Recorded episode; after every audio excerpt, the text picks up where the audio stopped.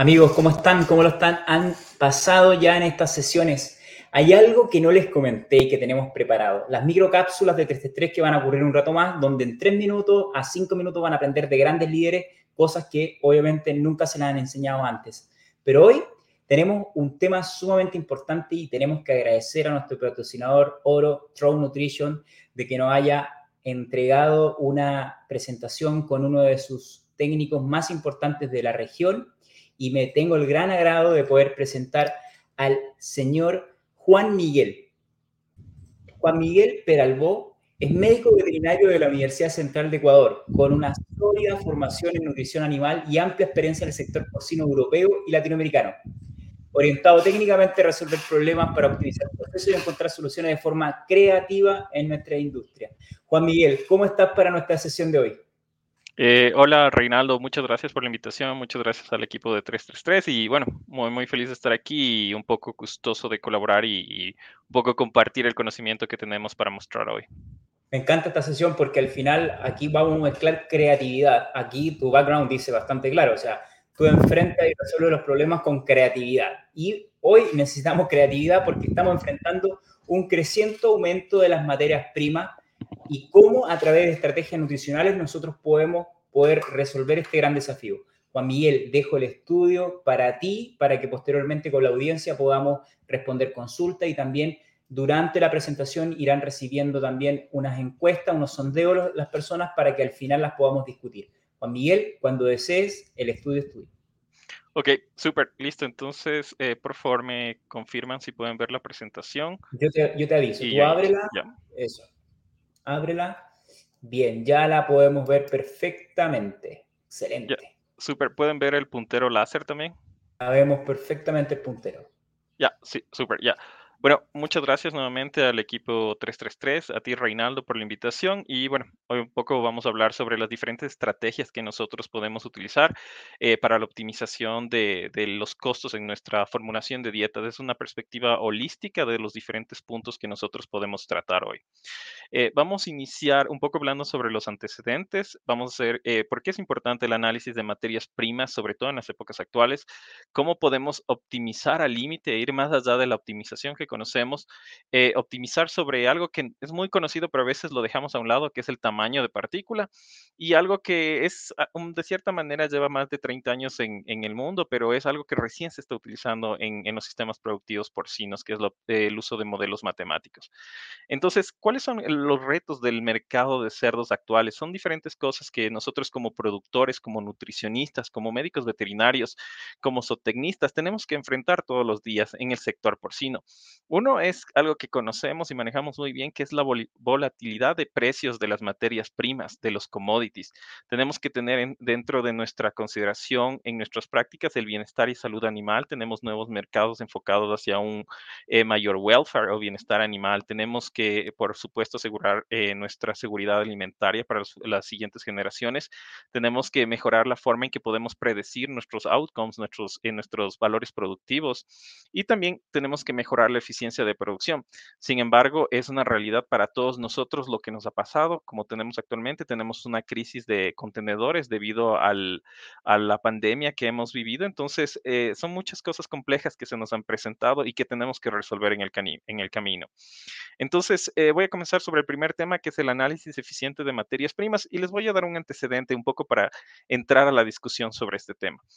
Eh, cuando hablamos en los en la valoración de nutrientes, porque es importante saber con qué formulamos. Les voy a poner un, estudio que fue publicado recién en el año 2020, donde se evaluó el nivel o la concentración de proteína de la soya sobre el tiempo hasta el año 2020. Desde el año 80 son alrededor de, 40 años que hemos, eh, se ha revisado los niveles de, proteína y observamos que existe en el, eh, con el pasar del tiempo una tendencia a la reducción de la concentración de proteína eh, por, eh, eh, gramos por kilogramo en la soya producida. Eso nos hace pensar que el nivel de proteína y probablemente el nivel de, aminoácidos presente en la dieta también va, va, a disminuir. Y esto obviamente se debe a que con el pasar del tiempo hemos mejorado los niveles de producción por hectárea de soya. Pero cuando valoramos a nivel de aminoácidos, observamos y bueno, les presento un poco, les introduzco esta, esta gráfica, es la relación o la concentración relativa de aminoácidos en función a la concentración de proteína. Nosotros podemos creer que mientras aumentamos la concentración de proteína, también se va a incrementar eh, la concentración de aminoácidos. Pero todos los aminoácidos tienen un comportamiento distinto y aquí les presento a la lisina que tiene que mientras incrementamos la concentración de proteína por kilogramo de, soya, la lisina tiene eh, una tendencia, o de hecho es muy significativa, a la reducción en su concentración.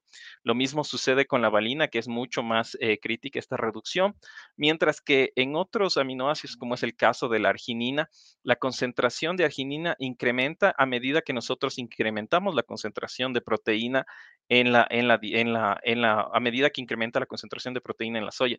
Sin embargo, en el caso particular de la metionina, esta concentración no, cambia.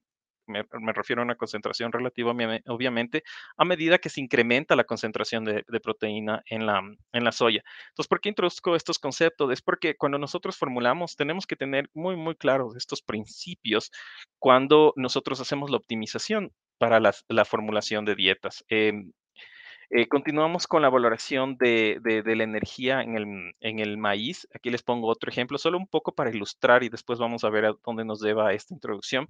Eh, aquí se tomaron eh, seis muestras diferentes de maíz para valorar cuál es el nivel de, de, energía metabolizable de este maíz y observamos que a pesar de ser cosechados en la misma época, la proporción o el nivel de, energía metabolizable del maíz es diferente de acuerdo al origen de este maíz.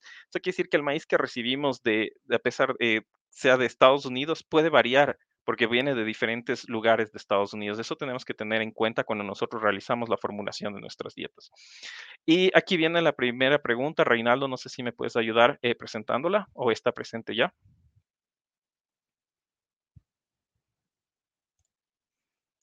¿Aló? Perfecto, la están compartiendo ahora, ¿vale? Así que puedes seguir nomás con ella. ¿Aló? Juan Miguel, puedes seguir con ella. ¿Aló? Juan Miguel.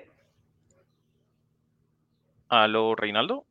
Si me escuchas, Juan Miguel, puedes seguir con ella. Perdón, no te escucho.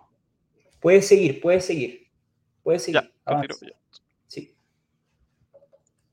em, bueno, tenemos la primera pregunta que es cuáles son eh, las características más importantes cuando nosotros eh, valoramos el costo de la dieta.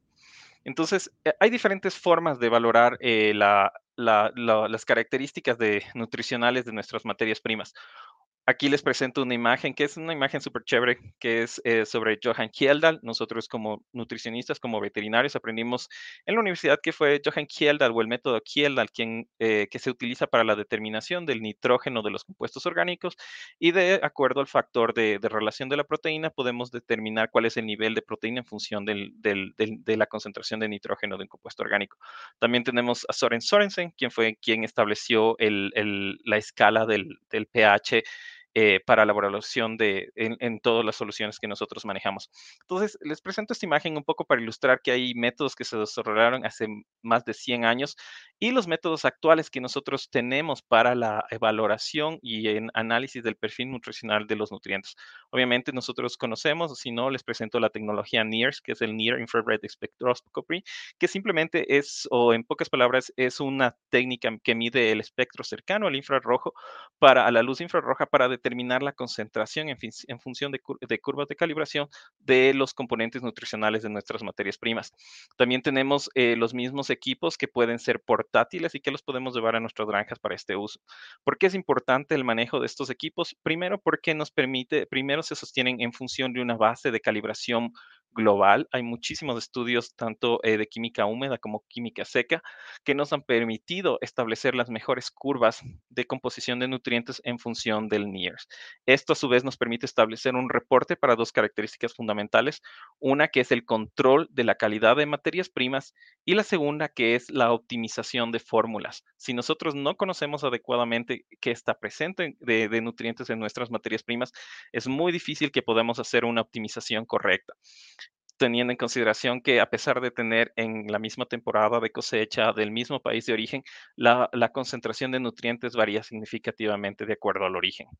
Entonces, cuando nosotros analizamos eh, en función de la tecnología NIRS, nos permite establecer el nivel correcto de, concentración de nutrientes, en este caso de, proteína. Esto es un, este es un reporte de, de, soya brasileña. Y vemos que a pesar de tener el mismo origen, la variación de la proteína en la soya cambia significativamente de acuerdo a la muestra que utilicemos a pesar de tener el mismo origen. ¿Y por qué esto es importante para la, optimización de dietas y la formulación? Aquí nosotros cuando formulamos tenemos que tener principios que es la ganancia diaria de peso, la relación energía-lisina en la dieta y el nivel de, eh, el porcentaje de, de animales que nosotros cubrimos con este requerimiento. Cuando nosotros incrementamos la concentración de lisina en relación a la energía y la dieta, llegamos a un punto donde la ganancia de peso incrementa, pero no incrementa más allá de este nivel plateau o este nivel meseta. Y de igual manera, el nivel de, animales que son cubiertos por este requerimiento de, de, aminoácidos no incrementa.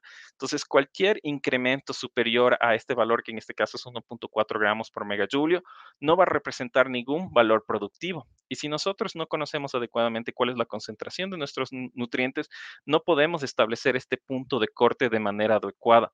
En muchos de los casos vamos a estar eh, proveyendo aminoácidos bajo los requerimientos, lo cual no nos va, los va a repercutir en una baja ganancia diaria de peso.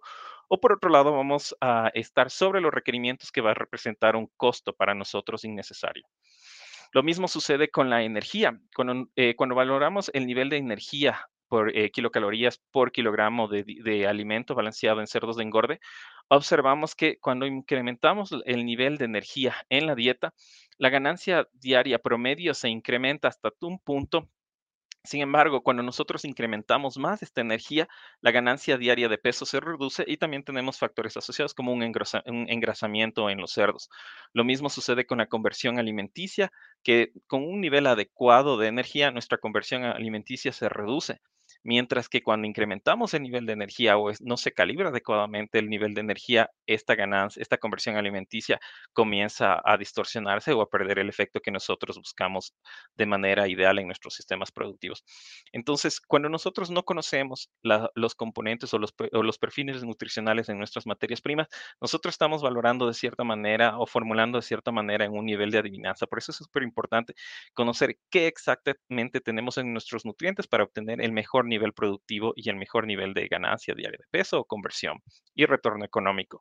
Entonces, una vez que hemos visto que para formular nosotros dependemos de una, una valoración adecuada de nutrientes, nosotros también debemos entender que la formulación no solo se queda en saber qué está presente en la dieta, sino cuál es, eh, cuál es el valor real o la digestibilidad real de estos nutrientes. Entonces, ¿qué sucede en la actualidad? Que, los algoritmos modernos para la digestibilidad o la formulación se mantienen de cierta manera estáticos. ¿Y por qué? Porque muchos de estos factores eh, se realizan en modelos animales in vivo o in vitro que no toman características de, productivas o fisiológicas de crecimiento como es la edad o el estado de salud. ¿Y qué sucede? Eh, cuando nosotros hacemos una valoración de digestibilidad, en este caso de digestibilidad de las proteínas a nivel ileal, nosotros canulamos los cerdos y lo hacemos en cerdos adultos. ¿Por qué en cerdos adultos?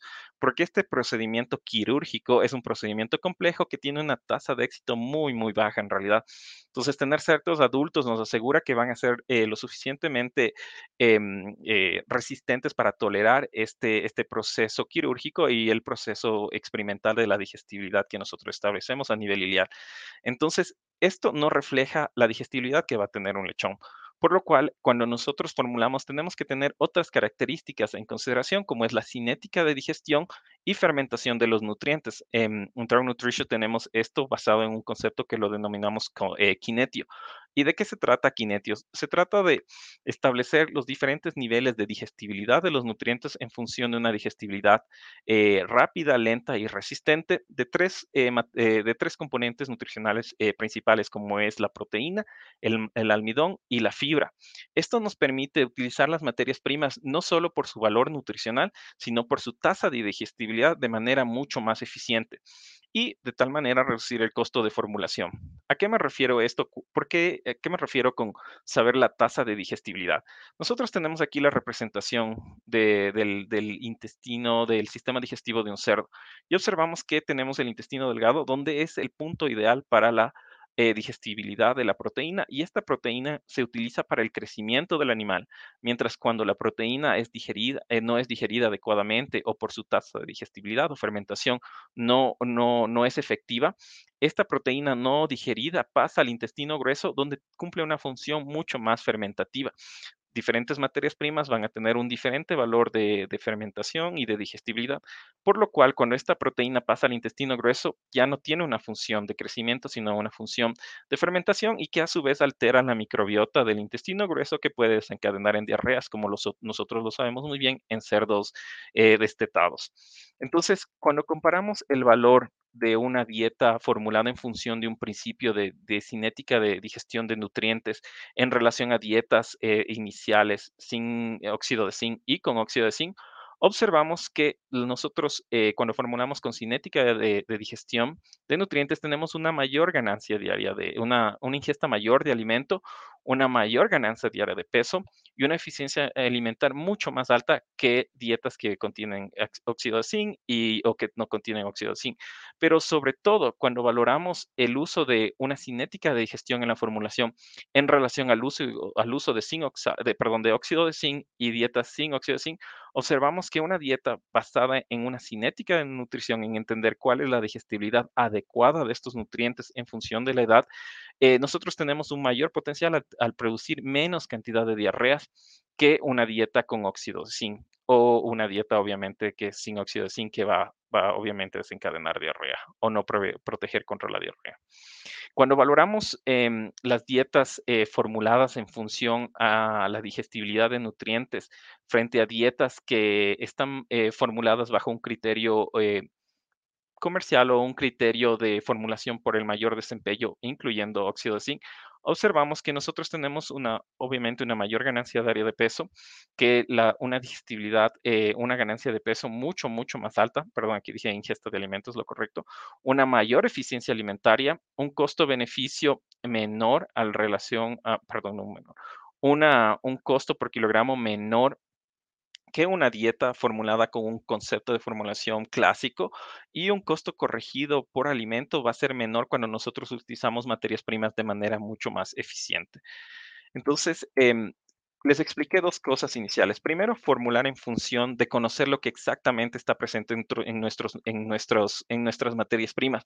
Y después, saber que por más que nosotros entendemos que está disponible en nuestras materias primas, la, tasa de digestión o la cinética de digestión de nutrientes nos va a aportar un paso extra para la formulación o la toma de decisión en materias primas. Eh, ¿Qué paso después o cuál es el siguiente, siguiente paso que nosotros podemos considerar? Es obviamente la optimización del tamaño de partículas. Y este es un tema eh, que en particular yo, a mí me gusta mucho porque es sobre el tema sobre el cual yo trabajé en mi doctorado en, Dinamarca. Entonces, eh, este es un reporte de PIC del 2019 donde nos habla sobre la participación del costo eh, de los diferentes componentes en la producción porcina en, en Latinoamérica. Y observamos que dos cosas fundamentales. Primero, que el 70% de los costos de la producción corresponden al alimento. Y nosotros sabemos que del alimento, el 50% del costo del alimento está asociado a la energía, es decir, al costo de los, de los componentes energéticos de nuestra formulación de dietas. Entonces, eh, ¿por qué es importante conocer esto? Es porque nosotros podemos incrementar el valor de energía de los componentes o de, los, de las materias primas que nosotros utilizamos al reducir su tamaño de partícula. ¿Y qué quiere decir reducir el, el tamaño de partícula? Simplemente quiere decir tener una molienda mucho más fina. ¿Y por qué em, es esta reducción en el tamaño de partícula, como lo podemos ver aquí, de 700 micrones a 400 micrones en la recría y en el engorde, incrementa la energía bruta disponible? En este caso es de, del maíz. ¿Por qué incrementa esta energía? Es porque al reducir el tamaño de partícula, nosotros incrementamos el área disponible para la acción de las enzimas. Las acciones, las enzimas, como ustedes saben, son sustrato dependientes y al incrementar la superficie disponible hay una mayor, una mayor espacio, una mayor área de sustrato que, sobre el cual las enzimas pueden trabajar. Me refiero a las enzimas digestivas, eh, eh, digestivas obviamente. Eh, ¿Qué más nos produce esta reducción en el tamaño de, partícula? Bueno, aquí tenemos un reporte que si bien es del 2013, em, claramente nos indica qué pasa cuando reducimos el tamaño de partículas en función de los micrones.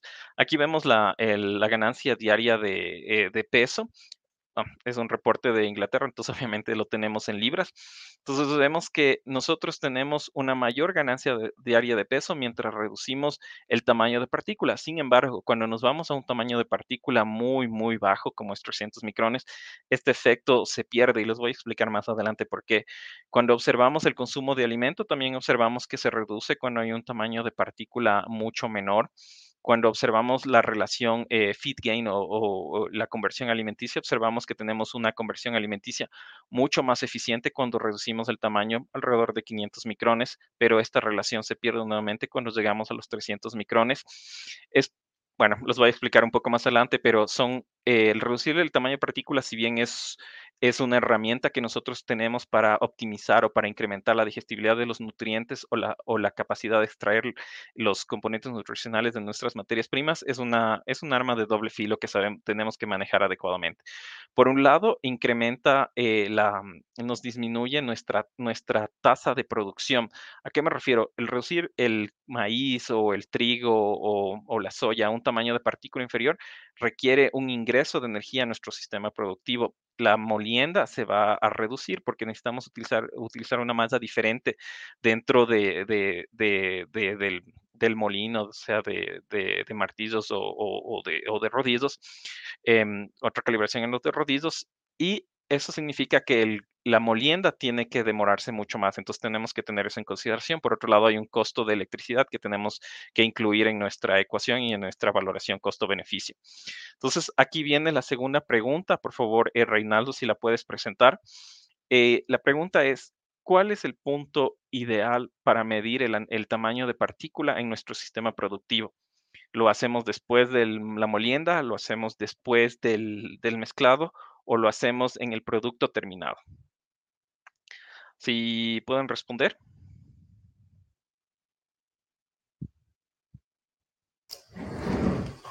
Perfecto, la están respondiendo. Sí, ¿me escuchas bien ahora, Juan Miguel? Sí, ahora te escucho perfecto, Reinaldo. Excelente, sí. Las personas mientras vas presentando van respondiendo, así que puedes seguir perfectas okay. condiciones. Ok, súper, perfecto, ahora te escucho claramente. Excelente. Ya, entonces, la respuesta muy simple es que siempre debemos evaluar el tamaño de partícula en el producto terminado. Es decir, eh, aquí les presento, bueno, esta es una metodología para evaluación de tamaño de partícula utilizando líquidos porque se hizo en función de, de un producto peletizado que necesitamos disociar el pellet y medir eh, con la ayuda del agua el tamaño de partícula. ¿Y por qué es importante hacer la medición de partícula cuando el producto está terminado? Es porque el proceso de peletizado por los rodillos dentro de la peletizadora y el efecto de, del, tambor de peletizado reducen mucho más el tamaño de partícula. Entonces, si nosotros valoramos el tamaño de partícula al finalizar el mezclado, no necesariamente estamos teniendo el valor real de, del tamaño de partícula y el, una regla de oro es que alrededor de 100 micrones se reducen cuando pasas a través del proceso de peletizado. Entonces, eh, ¿cuáles son las consecuencias de, no saber manejar adecuadamente el tamaño de partícula? El problema es que cambiamos las dinámicas del, del, de, las dinámicas de fluido del contenido gástrico. Cuando tenemos una dieta que tiene un tamaño de partícula eh, grueso mayor a 600 micrones, el contenido gástrico es muy sólido, mientras que cuando el tamaño de partícula es muy fino, menor a 600 micrones, el contenido gástrico es muy fluido. ¿Y qué determina esto? Que se desarrollan las úlceras gástricas que nosotros podemos observar aquí hacia su derecha. Eh, aquí vemos que cuando tenemos úlceras gástricas el esófago se cierra y eh, es un problema muy, muy grande para la industria porcina. Aquí no es solo una biopsia que, que se tomó, pero vemos las diferencias significativas que pasa cuando nosotros no manejamos adecuadamente el tamaño de partícula. Eh, para finalizar, eh, quiero mostrarles un poco sobre los modelos matemáticos que son una herramienta muy, muy útil para la optimización de dietas y el manejo del sistema productivo como tal. Eh, ¿Qué es un modelo matemático? Pues un modelo matemático es una ecuación o un conjunto de ecuaciones que representan el comportamiento de un sistema. Aquí tengo una imagen que os comparto que Albert Einstein al final determina que el tiempo es dinero y el tiempo es dinero también para los productores, que lo vamos a ver mucho más adelante. Eh, pero en términos generales, eh, un modelo matemático es un asistente para la toma de decisiones. ¿A qué me refiero con esto? Que nuestra toma de decisiones depende de muchos factores. Tenemos una experiencia nutricional, un buen nutricionista, tenemos una evaluación financiera, una planificación, una producción de día a día, el bienestar animal y la variación de un mercado del cual dependemos completamente. Pero eh, más allá de eso, ¿qué existe? Existe que el animal no solo es el animal. El animal depende de requerimientos nutricionales, depende de un consumo específico asociado a las limitaciones de una capacidad gastrointestinal, está asociado a interacciones sociales dentro del cubículo, está también asociado a demandas de calor ambiental, pérdidas de calor, a, a una salud y bienestar animal, a la transferencia de calor entre cerdos y a un estrés por condiciones de enfermedad, por condiciones de una sobredensidad en, en, el, en el, sistema, eh, en nuestros galpones. Pero, ¿qué es en realidad un modelo matemático? Un modelo matemático requiere de características de ingreso al modelo, como son el alimento, la genética del animal, el medio ambiente y el manejo. Y el modelo crea una simulación virtual en función de ecuaciones matemáticas que determinan un output en función de lo que nosotros conocemos de, de, los cerdos. Esto también nos permite incluir características de sostenibilidad, como es eh, a partir de, un, de un, un análisis de vida, un life cycle assessment, que nos permite a la vez eh, eh, eh, establecer o formular reacciones que nos disminuyan la gestión, la, gestión de residuos o la excreción de nutrientes, disminuyendo el impacto ambiental de la producción animal y también establecer el mejor eh, factor financiero para nuestra formulación de dietas o para nuestro sistema productivo de cerdos, establecer características de carcasa como grasa dorsal, establecer el mejor sistema de, envío de los animales a, la faena y establecer los índices productivos que nosotros vamos a manejar en nuestras granjas. Y les pongo un ejemplo, hace unos momentos les hablé que el tiempo es dinero para Einstein y también es para los productores. Este es un ejemplo de una granja brasileña en donde se nos hizo la pregunta, ¿cuál es el mejor peso de faena de los animales?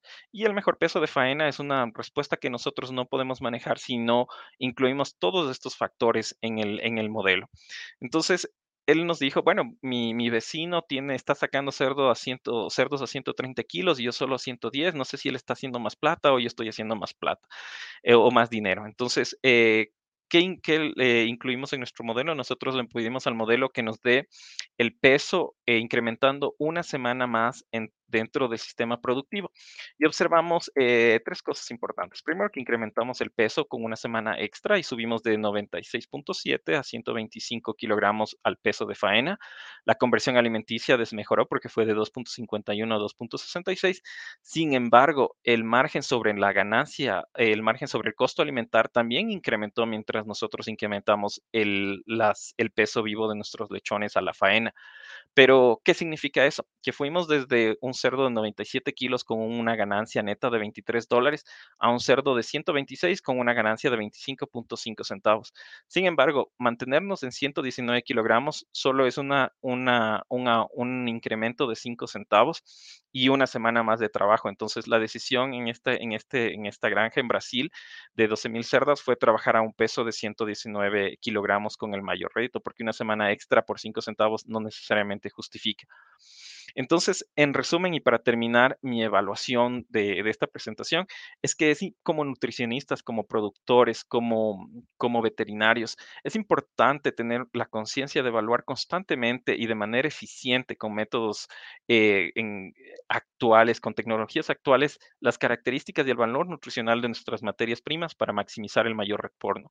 Es importante optimizar las dietas basadas no solo en conceptos de digestibilidad en cerdos adultos, sino en cerdos en crecimiento cerdos jóvenes, considerando la, edad fisiológica y la salud de estos individuos, que es el concepto kinetio de digestibilidad, de cinética de nutrición de nutrientes, digestibilidad de nutrientes, como les presenté. Es importante optimizar el tamaño de partícula para entender los riesgos que esto representa y por, último, algo que, les dejo en, su cabeza como para que no lo olviden, es que hay tecnologías asociadas a modelos matemáticos que nos permiten incrementar la eficiencia y la rentabilidad en nuestro sistema productivo. En el ejemplo que les planteé, simplemente preguntamos cuál es el mejor peso de salida y si existe o no un mayor retorno. Los modelos matemáticos también nos permiten establecer la mejor formulación para los animales y reducir incluso la huella de carbono, la huella de excreción de nutrientes al medio ambiente. Y con esto eh, quiero agradecerles por su atención y recordarles que la mejor forma de reducir eh, costos en nuestros sistemas productivos es incrementar la productividad. Muchas gracias. Muchas gracias a ti, Juan Miguel. ¿Me estás escuchando ahora? Eh, sí, sí, te escucho muy bien. Perfecto. Bueno, te quisiera agradecer porque mm, primero vamos a discutir cuáles fueron las respuestas que dijo, lo dio la audiencia frente a, a, los, a los dos sondeos que hicimos, antes de ir pasando con preguntas que tiene la audiencia y que me imagino que algunos están elaborándolas. Así que voy a mencionarte la primera, que es básicamente... Eh, ¿Cuál es el factor más importante que determina el costo de las, dietas? El 65%, 66% de la audiencia respondió que la energía. Exactamente. El 18% las proteínas y el 15% los aminoácidos. ¿Tiene algo que tú que añadir y, y justificar aún más por qué la energía? Sí, yo creo que mm, sí, sí, efectivamente, gracias Reinaldo.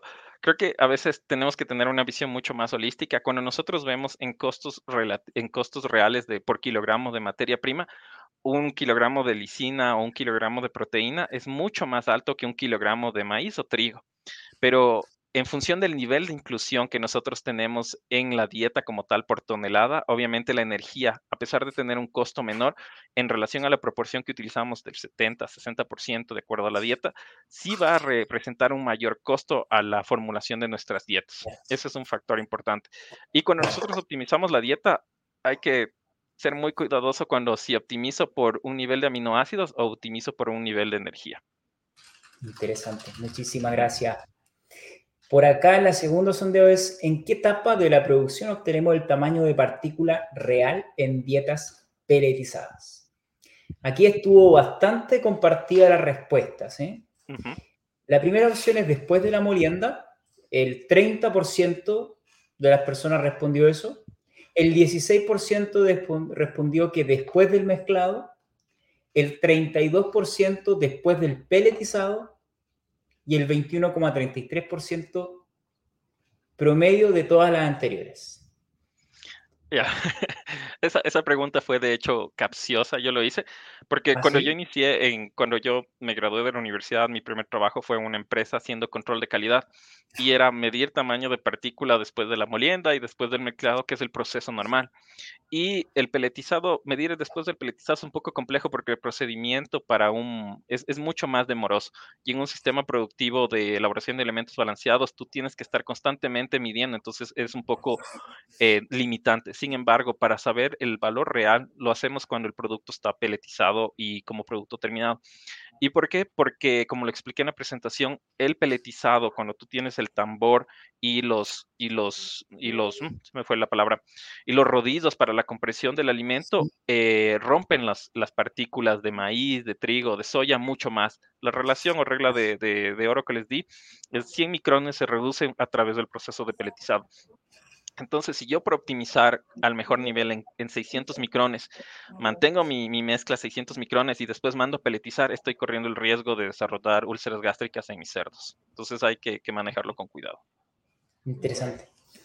Bueno, Juan Miguel, pasemos ahora a responder a las preguntas de las personas. Primero, le enviamos un gran saludo a, Gustavo Dicandia, uno de nuestros speakers que vamos a tener mañana para hablar sobre los modelos de producción del futuro. Y dice aquí, ¿qué opinas, Miguel, sobre el uso de cebada en las dietas de las cerdas?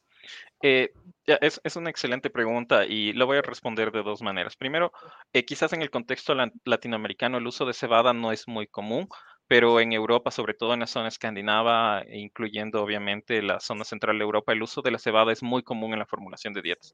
Es importante eh, el uso de la cebada, sobre todo en las cerdas, porque la proporción de, fibra en la cebada es mucho más alta que la, que existe en el trigo.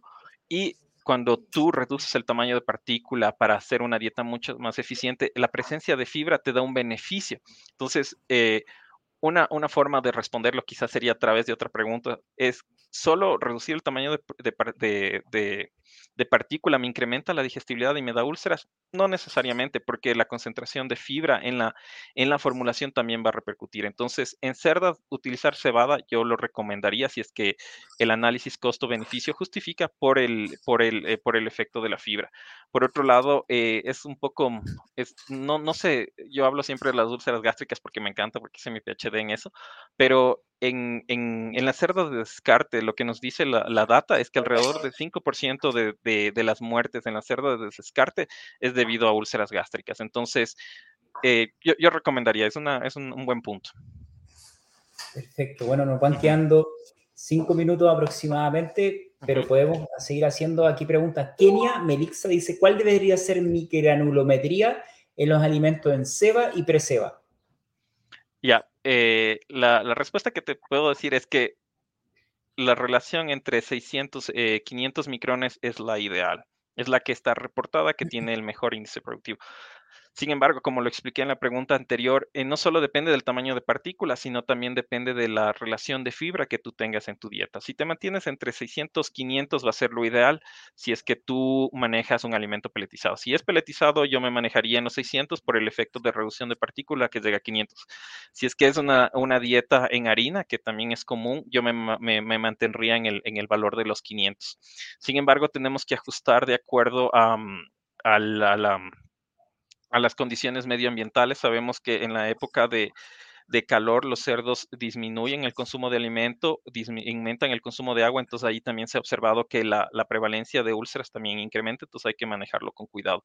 Por otro lado, eh, condiciones eh, de, de, estrés de los animales, condiciones de enfermedad también pueden complicar. Tú puedes tener el mejor tamaño de partícula para obtener el mejor, eh, la mejor digestibilidad de tus nutrientes, pero tus cerdos tienen una enfermedad de background o una, una complicación de una, ¿qué sería? Un challenger, una complicación eh, epidemiológica en la granja. Entonces eso va a terminar que el consumo se disminuya y tú vas a perder el efecto de reducir el tamaño de partícula. Interesante.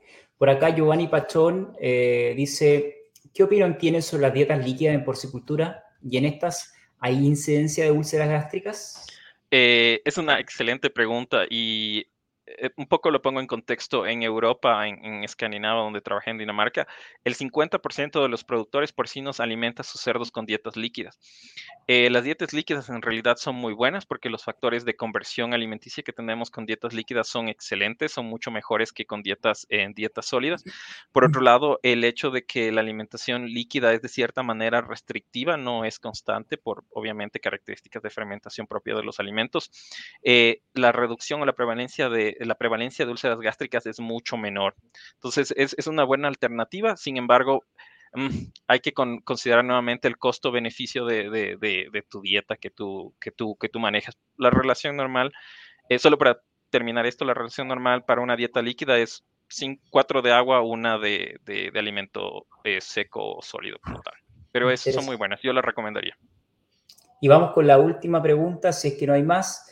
Alexis Daniel Muñoz nos dice, ¿cuál de los modelos matemáticos para la toma de decisiones recomendaría utilizar? Ya. Eh, bueno, e, el, este es un, oh, bueno, gracias por la, por la pregunta, Alexis. El modelo matemático, yo lo que les presenté fue un pequeño, una pequeña, un, ¿cuál sería? Para una pequeña introducción de lo que es los modelos matemáticos como tal. En este caso, de acuerdo a esta presentación, yo solo les pregunté cómo con la misma dieta nosotros podemos obtener el mayor rédito solo incrementando el peso de salida. Pero el modelo matemático incluye un cerdo como tal dentro de, de, de, esta estructura, al cual nosotros le podemos alimentar X dietas y, el, y este modelo te permite establecer también el requerimiento real de este cerdo ajustado a las características que tú tienes en tu propia granja. Entonces, nosotros tenemos una formulación que normalmente la hacemos en requerimientos propios de nuestra empresa, en el caso de Trout Nutrition o en el caso de, de otras empresas que manejan los requerimientos del NRC. Lo que hace el modelo matemático es ajustar estos requerimientos mucho más a, a, a las características propias de tu granja. Entonces, es como una nutrición mucho más personalizada y ajustada a tus propias características. El modelo también te permite establecer eh, en función de la, de la, del ajuste de los nutrientes cuál es el nivel de grasa, cuál es el mayor... Eh, tasa de crecimiento que tú puedes obtener. Y eso es importante porque a veces uno confunde que la mayor tasa de crecimiento necesariamente me va a dar la mayor plata o la mejor, la mejor conversión alimenticia va a ser mucho más rentable y no necesariamente es así. Y es algo que podemos responder con un modelo matemático o modelo, modelo matemático económico. Muy interesante. Juan Miguel, te quiero agradecer por tu tiempo, por tu experiencia. Me, encantó tu enfoque científico-técnico eh, que has dado en esta sesión Estamos muy contentos de que Tron Nutrition haya dado, brindado tu experiencia en esta sesión y estoy muy contento, estoy muy seguro que vamos a poder lograr y seguir conversando en el stand contigo y con todas las personas que no pudieron responder sus preguntas. Así que te envío un gran abrazo y que te vaya muy bien. muchas gracias y nos vemos en el stand. Cualquier forma yo les podré ayudar, muy gustoso. Excelente. Adiós, Reinaldo, y adiós con todos. Muchas gracias. Hasta luego, chao.